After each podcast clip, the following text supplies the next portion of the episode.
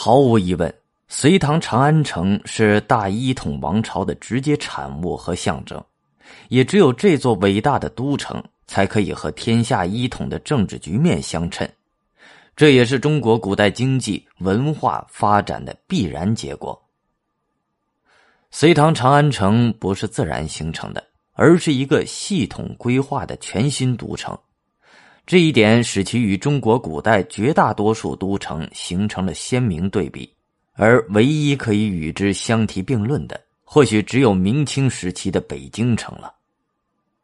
隋唐长安城的规模非常之大，据《唐六典》记载，东西长十八里（一百一十五步）。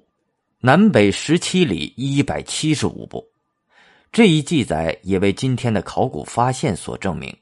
据勘测，隋唐长安城总面积达到八十四平方公里，保存至今的西安城墙基本面貌是明代洪武三年至十一年夯筑，庆隆四年（一五七零年）加砖砌筑的，在清代又有了多次修补。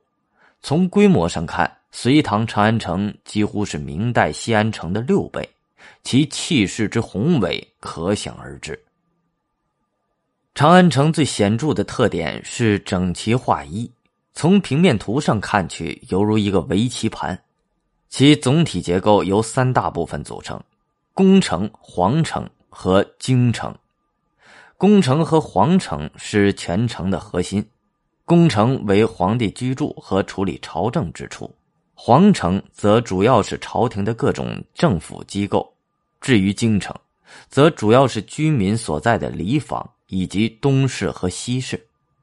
在这种格局下，帝国的公共空间与私人空间基本上被分割开来。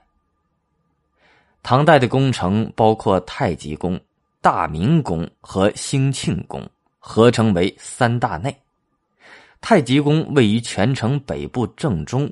整体做长方形，它是隋代就已经修建的，在唐代也被称为西内。太极宫的正殿是太极殿，唐高祖李渊正是在这里登上了皇帝的宝座，而开创贞观之治的太宗也是在这里视朝听政。虽然太极宫在国家礼制空间结构中占据着核心地位，但大多数唐朝皇帝却并不生活在这里。而大明宫才是他们日常起居听政的地方。